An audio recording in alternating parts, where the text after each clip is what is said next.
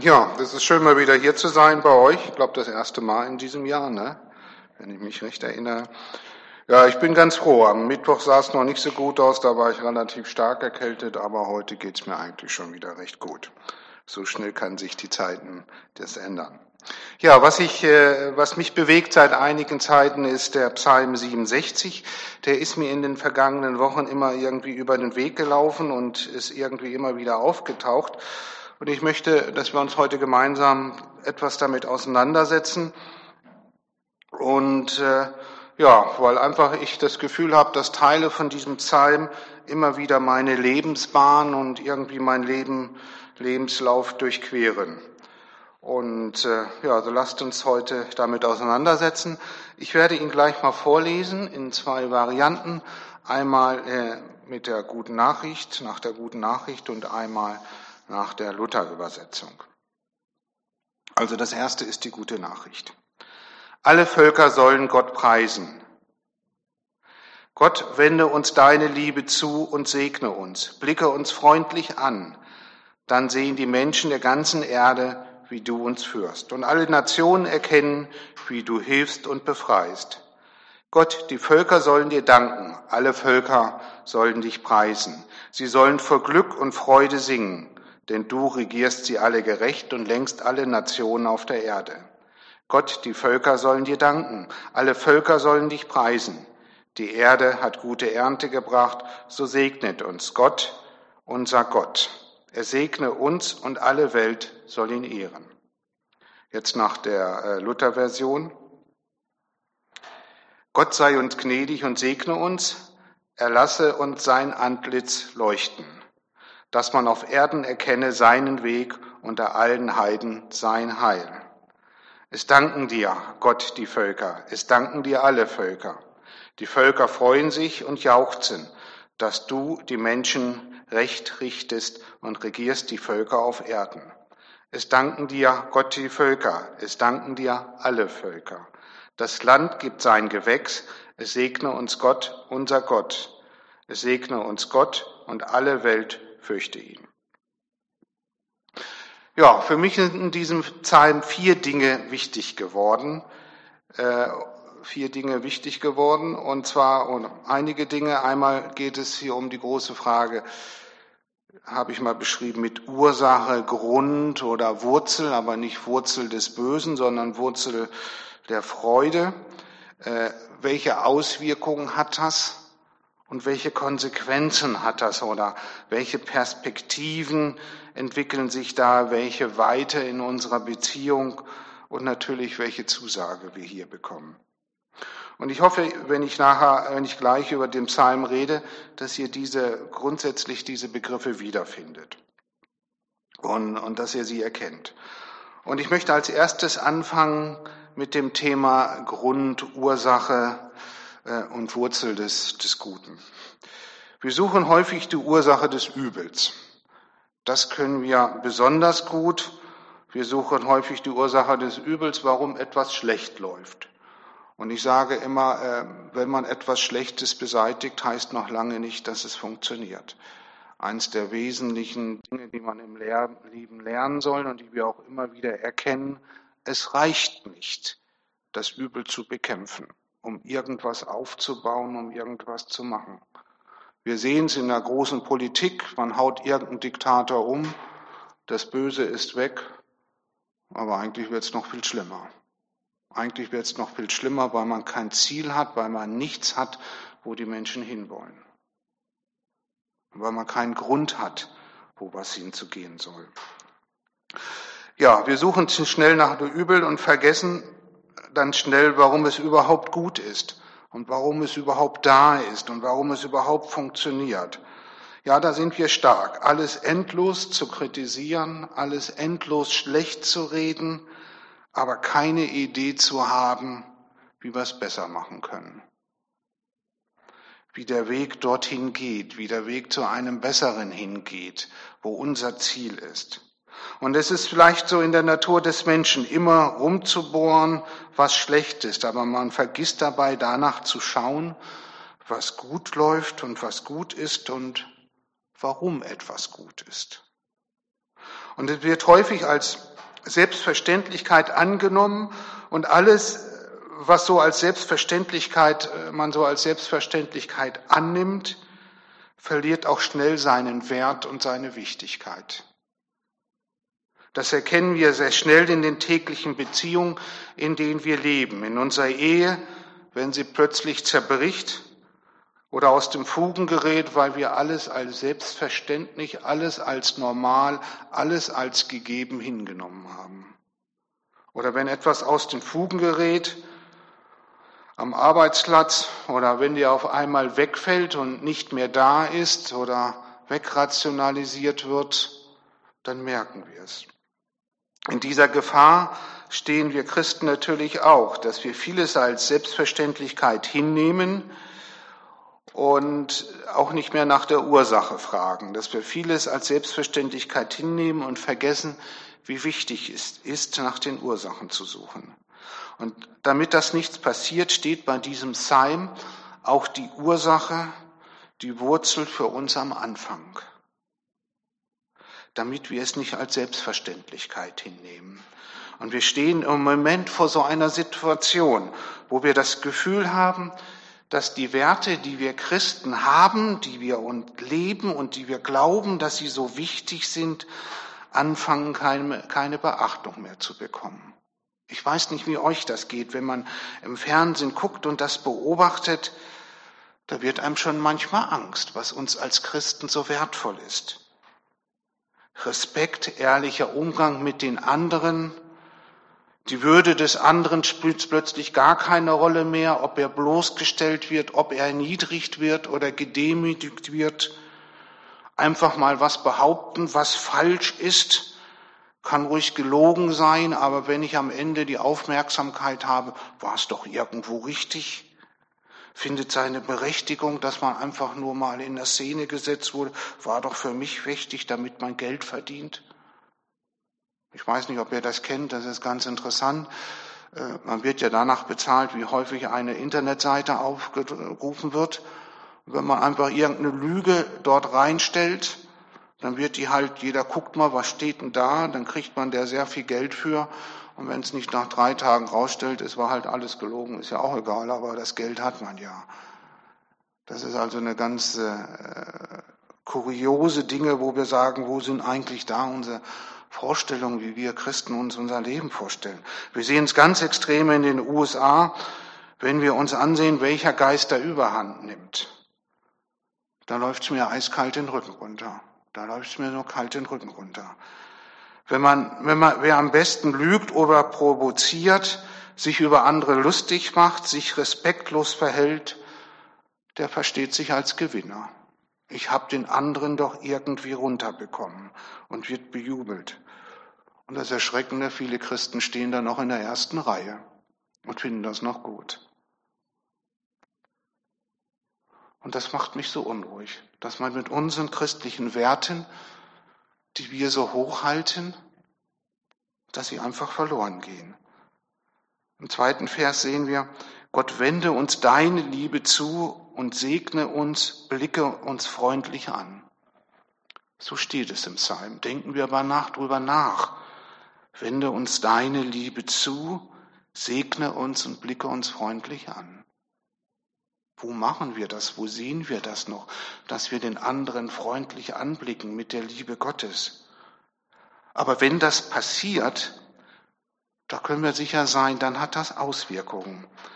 Als erste Voraussetzung steht hier, Gott wende uns deine Liebe zu und blicke uns freundlich an. Und er hat es getan in Jesus Christus. Er windet uns seine Liebe immer noch zu und er sieht uns immer noch an, jeden Tag egal was wir sind, egal wer wir sind, was wir machen oder nicht, ob wir gesund sind oder krank sind, viel oder wenig Geld haben, es hängt nicht vom Geld ab, wie man teilweise auch manchmal einen Eindruck hat, schön sind oder nicht schön sind, Gott blickt uns an und Gott guckt uns an. Und wenn ich jemand anblicke, dann will ich eine Beziehung zu ihm aufbauen dann möchte ich eine Beziehung zu ihm haben, wenn ich jemand anblicke. Dann will ich sehen und erkennen, wie er reagiert auf das, was ich ihm sage und das, was er mir sagt, wie er auf mein Angebot der Liebe reagiert. Das ist, wenn ich jemand anblicke und nicht anstarre. Anstarren ist was anderes. Anstarren ist ja, es kommt keine Reaktion mehr. Gott blickt uns an und er rückt damit und er drückt damit aus, ich möchte sehen, erkennen, wie du darauf reagierst. Und ich habe etwas mit dir vor. Mit Menschen, die man anblickt und anschaut, mit dem hat man etwas vor, weil sonst würde man das nicht machen. Und es ist ein großer Unterschied, ob ich mit jemand spreche und ihm ansehe oder wegsehe. Wie wäre es, wenn ich heute Morgen hier predigen würde und würde nach vorne gucken und ihr würdet nur meinen Rücken sehen? Hätte das die gleiche Wirkung, ob ich euch hier angucke, wenn ich das sage, oder ob ihr nur das über einen Lautsprecher wahrnehmt? Es ist nicht das Gleiche. Es ist nicht das Gleiche. Es ist ein Unterschied, ob man jemand ins Gesicht guckt, wenn er mit einem redet, mit man anspricht oder nicht. Und was würdet ihr denken, wenn ich abgedreht äh, zu euch sprechen würde, sagen, der will eigentlich mit mir gar nicht reden. Der will gar nicht sehen, wie ich reagiere, wie es mir geht. Und darum steht es auch hier so direkt formuliert. Gott wendet sich dir zu, Gott gibt dir seine Liebe und blickt dich an. Und er wartet, und er erwartet eine Reaktion. So ist das halt. Das kennen wir in jeder Beziehung. Und wenn Gott Menschen angeblickt hat und sie sich auf ihn eingelassen haben, ist die Welt nicht mehr wie vorher. Sie fängt dann an, anders zu werden. Man fängt an, sie mit anderen Augen zu sehen, so wie wenn man verliebt ist. Dann sieht man die Welt auch mit anderen Augen. Wenn, man, wenn, wenn dann irgendeiner kommt und fragt, was findest du an der eigentlich so schön? Was findest du so schön? Ich verstehe das gar nicht, was du da so an der begeistert bist, von der begeistert bist. Dann helfen auch keine Argumente, wenn man das alles aufzählt. Eine sachliche Diskussion ist dann meistens schwierig, weil verliebte Menschen den anderen mit ganz anderen Augen sehen. Man kann eigentlich nur antworten, du, wenn du die Person mit meinen Augen sehen würdest, dann würdest du mich verstehen. Wenn du den anderen mit meinen Augen sehen könntest, dann würdest du mich verstehen.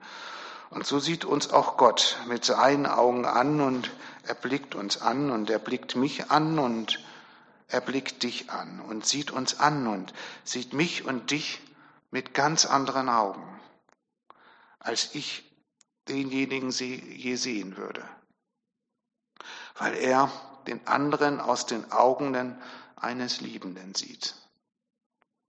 Deshalb sieht er jeden anderen ganz anders, was mir manchmal so schwer fällt, muss ich offen zugeben. Damit, uns, damit gibt Gott uns einen Auftrag mit, eine Handlungsanweisung, die es in sich hat. Du selbst, dein Bruder, du selbst, sieh deinen Bruder und deine Schwester mit dem Augenen eines Liebenden an, eines, der seinen Nächsten liebt, wie dich selbst. Sieh ihn mit den Augen eines Verliebten an. Gar nicht so einfach, gar nicht so einfach, ihn so zu sehen, weil wir ja immer all das wissen, was an ihm noch zu verbessern ist, bevor ich ihn wirklich akzeptieren kann und ihn wirklich verstehen kann. Nicht so einfach. Aber wir merken, wie wir da an unsere Grenzen kommen und können uns das manchmal nur sehr schwer vorstellen, wie das ist. Aber eins ist auch klar. Die Welt ändert sich, wenn du deinen Nächsten mit den Augen Gottes ansiehst, mit den Augen eines Liebenden. Ich war mal auf ein Seminar von den äh, Amseln Grün in Führen mit Werten in in dem Kloster Münster, Münster Schwarzach ist das, ne? wo der ist. Wunderbar. Und, und er sagte dann, das war so drei Tage, und, und dann sagte er, wenn ihr bei euch in der, das war für, für, für Manager, und er sagte, wenn ihr bei euch in der Firma seid Versucht doch mal vorzustellen, ihr geht jetzt in ein Meeting rein oder Pyrtas, äh, dass ihr euren Nächsten mit den Augen eines Liebenden sehen wollt.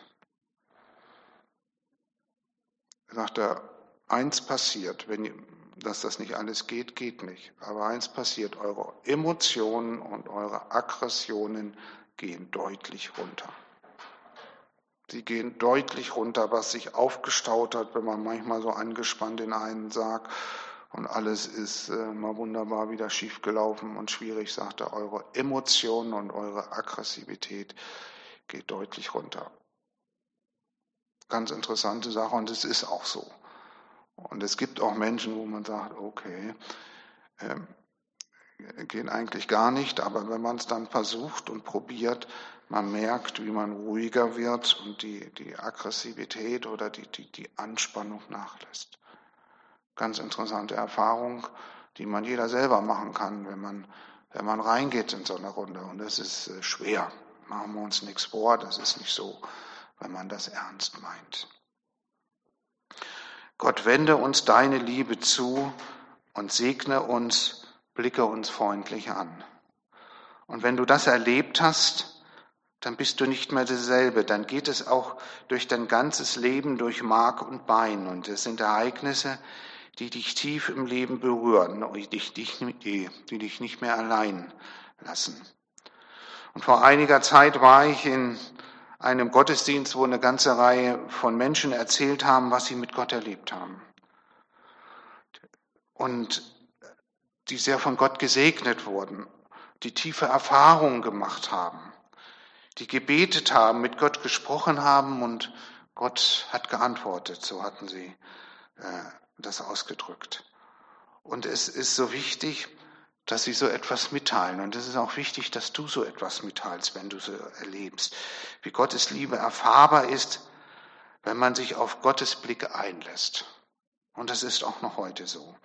Und wenn wir Christen anfangen, von der Liebe Gottes zu erzählen, wie er einen selbst gesegnet hat, wie, wie wir, wir seine Liebe, wie er seine Liebe erfahren hat, wie gut es einen getan hat, das zu erfahren, wie das unser Leben verändert hat und wie wir dann auch andere Werte in unserem Leben bekommen haben, andere Dinge, die uns wichtig geworden sind.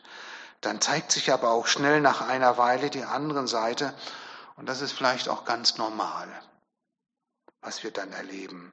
Wir können dann darüber auch schon sehr viel im Neuen Testament lesen, in, in den Briefen vom Apostel Paulus. Es melden sich dann die, die eifersüchtig sind. Und ich möchte noch äh, bei diesem Bild dieses verliebten Paares bleiben, wo jemand daneben steht und es den Christen dann nicht gönnt, dass sie so gute Erfahrungen mit Gott machen, die dir dann diese guten Erfahrungen schlecht reden wollen, sie kritisieren wollen. Sie fangen dann an, sich lustig zu machen. Wie soll das gehen? Mit Gebet und Erhörung. Sie fangen an, Dinge zu relativieren. Sie fangen an, etwas in Frage zu stellen, versuchen es mit Argumenten zu zerlegen oder die Christen in Abseits zu drängen, nicht mehr modern oder es ist doch alles nicht mehr zeitgemäß. Was auch immer für ein Nonsens sie von sich geben, aber es tut einem dann doch weh.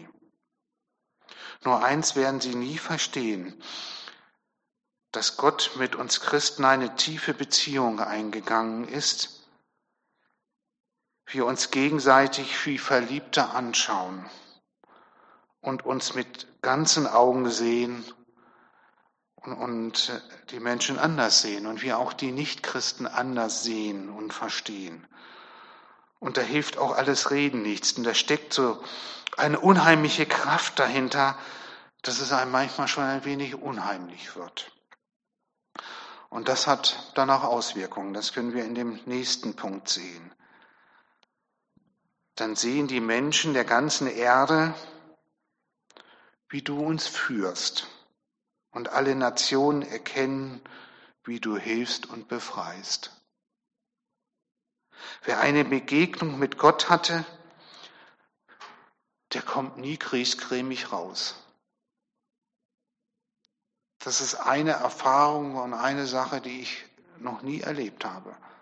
da muss irgendwas nicht stimmen. Wer eine Begegnung mit Gott hatte, der kommt nicht griesgrämig dabei raus. Habe ich noch nie erlebt. Wer sich auf Gottes Blick eingelassen hat, ist danach nicht griesgrämig und sein Leben ist stimmig. Es passt in seiner Ganzheit zusammen. Und wer irgendetwas anderes erlebt, der muss sich wirklich mal Frage stellen, ob das so ist. Ich kenne solche Dinge auch, wo einer im Gottesdienst immer fröhlich war und zu Hause äh, da war dann Horror. Ich habe das einmal in meinem Leben miterlebt bei einer Freundin, die ich hatte. Die hatte ich in der Kirche kennengelernt und die hat mich mal zum Abendessen eingeladen zu Hause. Da habe ich gedacht, so was Heftiges habe ich noch nie erlebt. Und für mich hat das dann einfach überhaupt nicht mehr zusammengepasst. Eines der tiefsten Erfahrungen, die ich je gemacht habe. Wo ich gesagt habe, das kann ja irgendwas nicht stimmen. Mose hat nach der Begegnung mit Gott geleuchtet. Wir kennen alle diese, äh, diese Bibelstelle.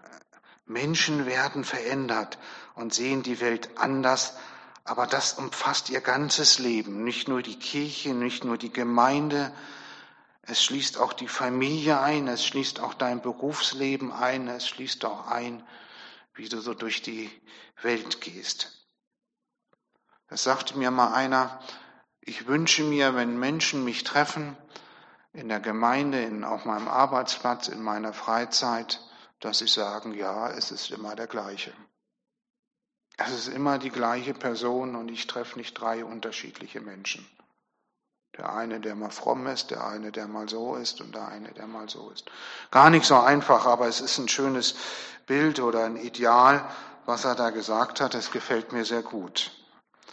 Die Menschen sehen, wie Gott uns verändert, und wir nach seinen Werten leben, wie wir von dem erzählen, der andere Maßstäbe hat, die wir leben wollen und wie wir von ihm erzählen.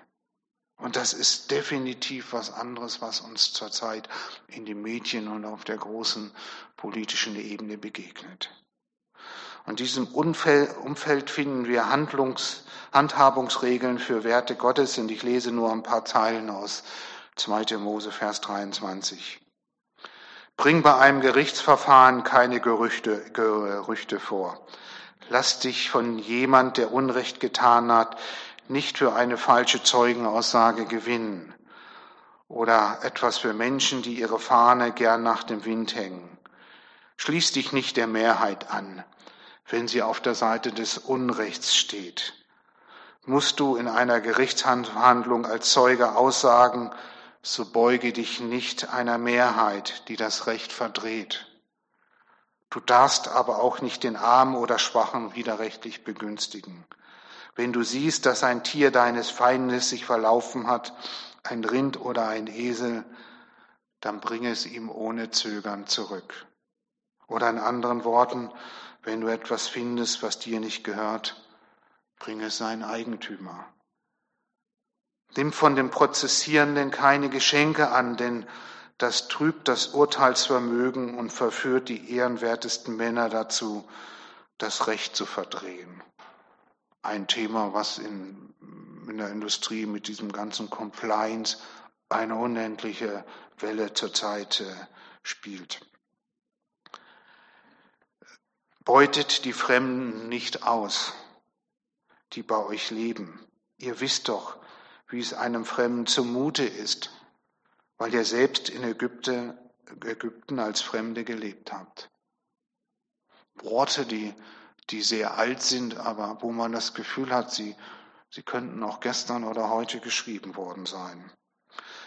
Und wir hatten ja jetzt vor einigen Jahren mal die Diskussion über Mindestlohn. Wir haben jetzt viele Osteuropäer, die bei uns arbeiten illegal oder mit wenig Verdienst. Wir haben viele Asylanten, die bei uns leben, wo das nochmal losgeht und hört sich eigentlich irgendwie alles ganz aktuell an. Und es hat auch Auswirkungen, wenn man sich daran hält, nicht mit der Masse zu gehen.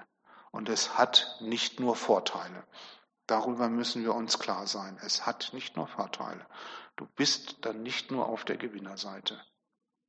Das ist so. Deshalb Werte haben auch immer einen Preis. nicht stolz darauf ist, jemand, dass wir nicht stolz darauf sind, jemand zu wenig bezahlt zu haben, ihn mal wieder richtig über den Tisch gezogen zu haben. Natürlich kommt man manchmal in Schwierigkeiten und verwickelt sich in Widersprüche. Das geht relativ schnell. Und mir ging das genauso, als ich vor einigen Jahren mal Sonntagsarbeit angeordnet habe, um Termine einzuhalten, habe ich mich dann schon gefragt, Siegbert, was machst du da eigentlich? Am Sonntag davor oder Wochen davor hast du noch eifrig, eifrig darüber gepredigt, wie wichtig der Sonntag im Leben der Christen ist. Und dann entscheidest du so. Das Leben ist nicht immer einfach und das wird auch so bleiben. Und manche Widersprüchlichkeit wird man nicht auflösen können. Und so ist das Leben, in dem wir leben. Aber es hat Auswirkungen, mit Gott unterwegs zu sein. Und es wird auch wahrgenommen in der Welt. Macht dir da nichts vor.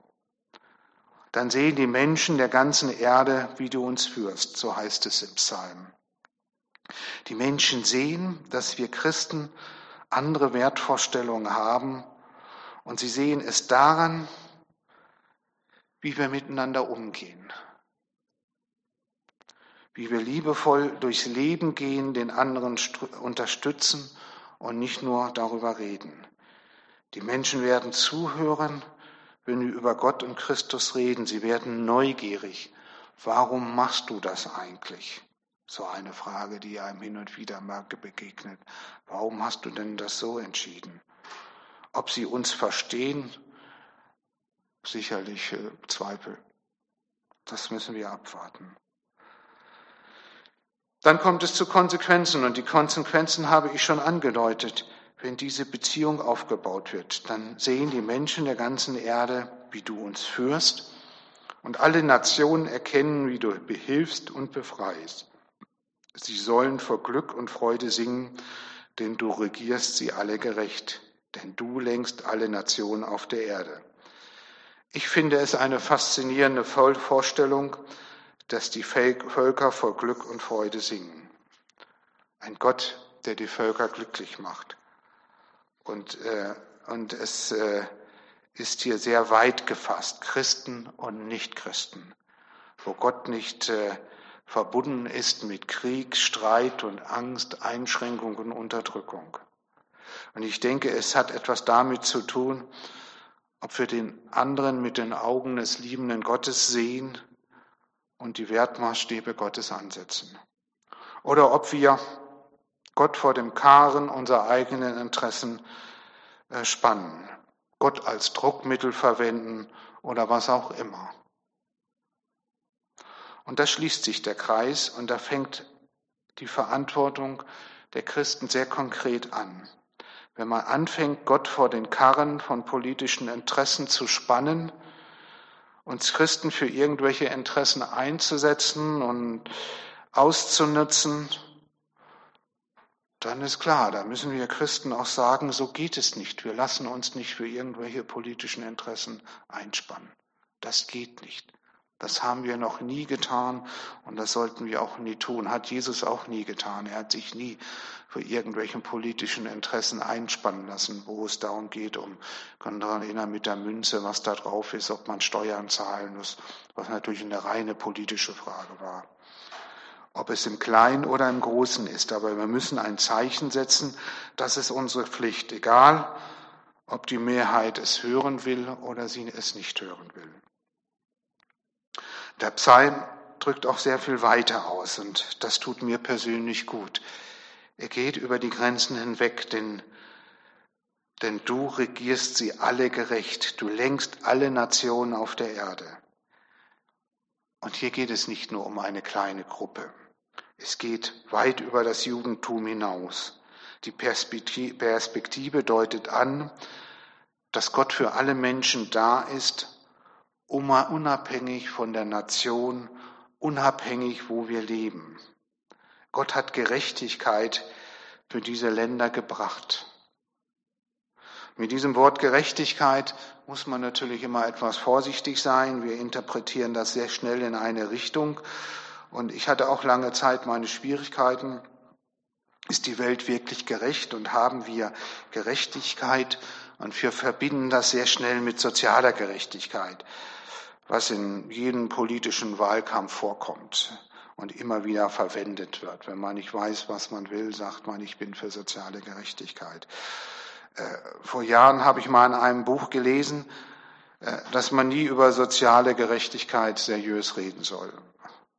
Fand ich ganz interessant, weil egal welche Position man annimmt, es gibt immer eine Gegenposition, die genauso richtig ist. Fand ich ganz interessant. Und es endet immer im Streit. Fand ich auch, die Bemerkung fand ich auch ganz gut. Und am Ende sind irgendwelche Leute oder man selbst verärgert, wie auch immer.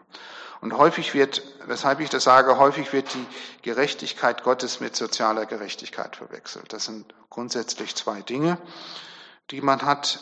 Äh, wie geht es mir? Soziale Gerechtigkeit. Wie geht es mir? Bin ich gesund und bin ich genug versorgt?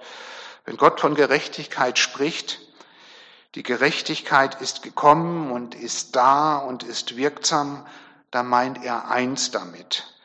Die Beziehung zwischen Gott und den Menschen, die in der Schöpfung zerbrochen wurde, ist wieder in Ordnung gekommen durch Jesus Christus. Diese, er hat die Gerechtigkeit gebracht, das Verhältnis ist gerecht, es ist wieder richtig, es ist wieder in Ordnung. Und deshalb ist die Gerechtigkeit Gottes da, weil die Beziehung zwischen Mensch und, Gott wieder da ist, die vorher zerbrochen war. Das bedeutet aus Gottes Sicht Gerechtigkeit. Das Verhältnis ist nun wieder gerecht geworden. Es, es, ist wieder ein richtiges, ins richtige Verhältnis zueinander gesetzt worden. Das ist Gerechtigkeit aus der Sicht Gottes und das ist für Gott das Entscheidende und sollte es auch für uns sein. Und davon leitet sich dann alles weitere ab. Und dieses Zusage über die Gerechtigkeit erstreckt sich über alle Nationen, dass alle Nationen Zugriff auf Gott haben. Es gibt nicht mehr die Isolation auf äh, das jüdische Volk. Es streckt sich über alle Nationen und deshalb können sich auch alle Nationen darüber freuen, dass es der Fall ist. Das Land gibt sein Gewächs, es segne uns Gott, unser Gott. Es hört sich an wie, es wird nicht mehr aufhören, Saat und Ernte und Frost und Hitze, Sommer und Winter. Es ist inhaltlich die gleiche Zusage wie nach der Sintflut. Das Wachsen wird nicht aufhören. Wenn du etwas siehst, wird etwas wachsen. Und nach der Saat wird eine Ernte kommen. Die Lebensmittel werden wachsen, damit wir etwas zu essen haben. Und dieser Zyklus, der tief in die Natur einprogrammiert ist, wird weiter bestehen und weiter bleiben. Das ist die Zusage, die Gott gibt in diesem Psalm. Und dafür, dass Gott sein Wort hält. Und diese Zusage des Wachsens gilt für alle Völker. Sie ist auch nicht abhängig davon, ob einer besonders fromm ist oder einer nicht fromm ist. Deshalb wächst es auch in allen Staaten so, sonst müsste das ja immer regional unterschiedlich sein, was ja nicht der Fall ist. Sie gilt für alle Völker. Und was natürlich für alle Völker gilt, das gilt natürlich für uns auch. Und so segnet uns unser Gott, dass er uns mit Zusagen bereichert hat, dass er uns angucken möchte. Und dafür sollten wir ihm alle Ehre geben. Amen.